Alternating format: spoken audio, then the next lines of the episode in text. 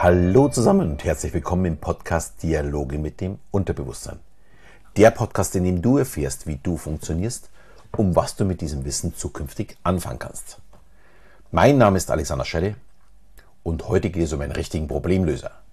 Die Wetterkerze. Vielleicht fragst du dich gerade, ob ich jetzt zum Regentanz aufrufe und was der Sinn einer Wetterkerze ist. Und ich sage gleich, die Frage ist berechtigt. Und ich musste auch ein bisschen weiter ausholen und die Folge hat so ein bisschen was mit der letzten Folge zu tun, wo es darum ging, äh, die Tipps für eine bessere Partnerschaft, denn das hier ist tatsächlich der Problemlöser für, viele Sachen. Und auf die heutige Idee bin ich auch nicht ich gekommen, sondern die habe ich von einer ganz sympathisch klingenden Nonne im Radio gehört. Und zwar auf tiefs, tiefsten Bayerisch. Also sie sagt ja auch nicht Wetterkerze, sondern die Wetterkerzen. Ähm, also erstmal zur, gehen wir mal zur ursprünglichen Bedeutung einer Wetterkerzen oder Gewitterkerze weil die hat sie nämlich auch erstmal erklärt. Das sind gesegnete Kerzen, die im Brauchtum ja, des Alpengebiets zum Gebet angezündet wurden, um bei einem nahenden Gewitter oder Unwetter Schäden vom Haus und Hof abzuwenden. Solche Kerzen kann man heute noch tatsächlich an Wallfahrtsorten kaufen, meistens von Hand liebevoll hergestellt. Und ja, das hat eben auch diese Nonne gemacht. Daher kam auch dieser Tipp von einer Nonne. Und der Brauch und der Glauben daran ist schon über 500 Jahre alt.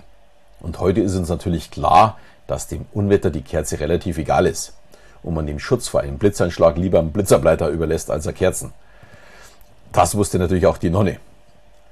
Und das fand ich dann auch so sympathisch bei der jungen Nonne.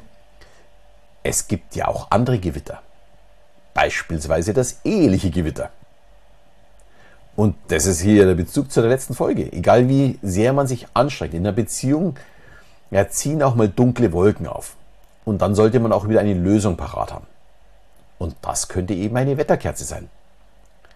In der Praxis sieht es dann so aus, man streitet, bis einer der beiden sagt, lass uns doch mal unsere Wetterkerze anzünden.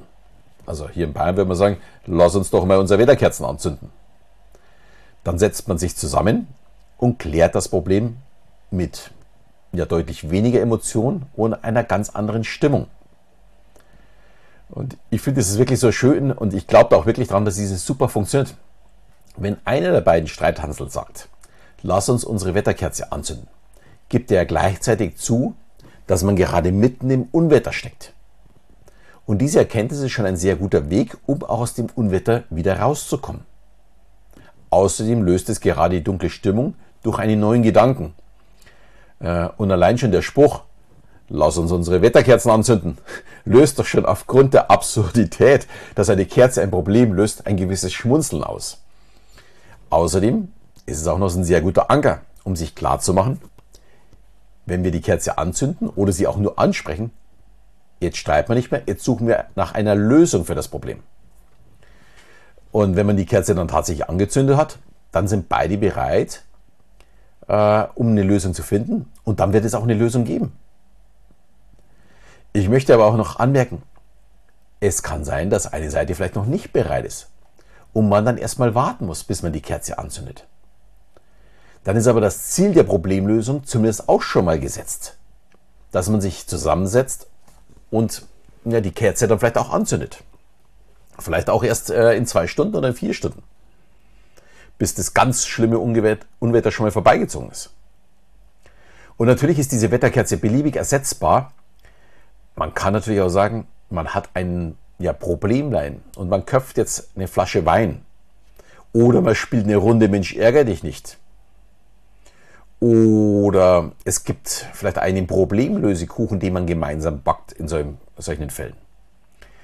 Der Kreativität sind da wirklich keine Grenzen gesetzt. Wichtig ist nur, dass man es auch wirklich macht, um wieder auf eine gemeinsame Sprache zu kommen. Äh, weil Streit wird es immer irgendwann mal geben. Und es sind ja wirklich, ich glaube, das kann mir fast jeder sagen, zu 95 Prozent sind es Kleinigkeiten. Die letzten 5 Prozent werden wir nicht mit der Wetterkerze äh, lösen können, wenn jemand irgendwas Schlimmeres anstellt. Aber die 95 Prozent, die kann man tatsächlich mit so einem Anker äh, sehr, sehr gut lösen. Und eine Flasche Wein oder ein Problemlösekuchen ist doch auch was Schönes, wenn man keine Kerze haben möchte.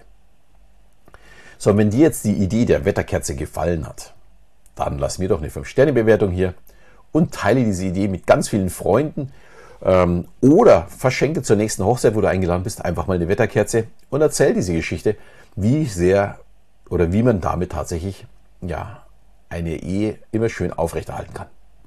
Ich sage schon mal danke dafür, dass du hier warst und in diesem Sinne verabschieden wir wieder bis zum nächsten Mal, wenn es wieder heißt Dialoge mit dem Unterbewusstsein.